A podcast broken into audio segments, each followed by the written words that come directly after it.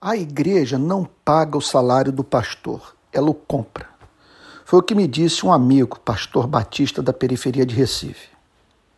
Consideremos alguns fatos. Primeiro, o diploma de teólogo não tem utilidade do lado de fora da igreja. Não se consegue com ele emprego em nenhum lugar. Segundo, a maior parte da classe pastoral vive no circunscrito mundo eclesiástico da sua igreja local e denominação. Fora desses ambientes, encontra dificuldade para encontrar emprego e reconhecimento no próprio universo das igrejas evangélicas.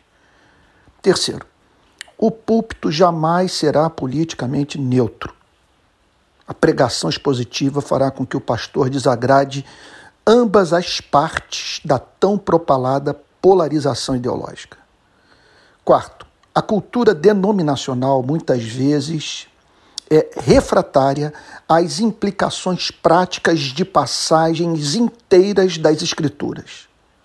Já aconteceu na história do cristianismo coisas do tipo: se você pregar contra o racismo, o regime da escravidão, a exploração da mão de obra da classe trabalhadora, terá que se retirar da igreja. Quinto, um acordo tácito costuma ser estabelecido entre a igreja e o seu pastor. Mantemos o seu cargo desde que você não leve ao púlpito e às redes sociais temas que geram desconforto na igreja.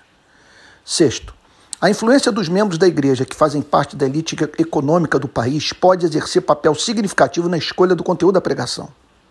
Não poucos ameaçam sair da igreja ou deixar de fazer sua contribuição caso a pregação contrarie seus interesses e ideologia.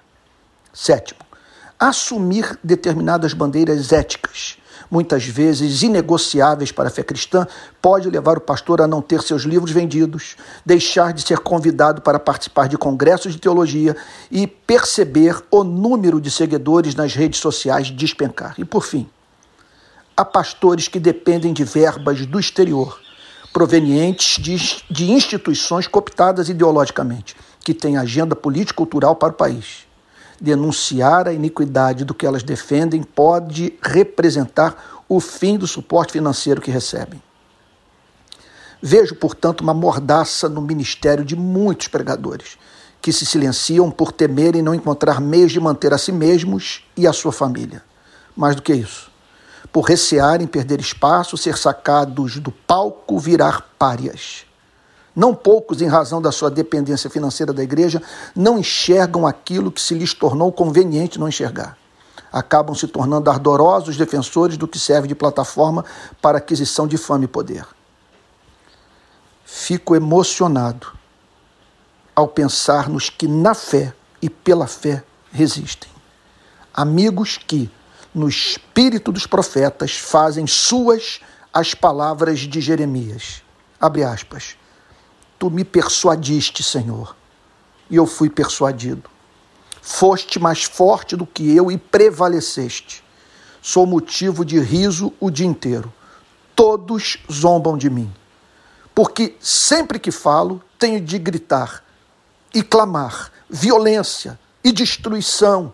Por causa da palavra do Senhor, sou objeto de deboche e de zombaria o tempo todo. Quando pensei, não me lembrarei dele, não falarei mais em seu nome.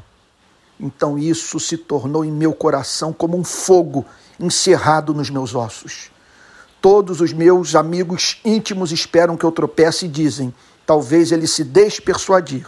Então nós o venceremos e dele nos vingaremos. Mas o Senhor está comigo como um poderoso guerreiro. Fecha aspas. Jeremias capítulo 20, do verso 7 ao verso 11.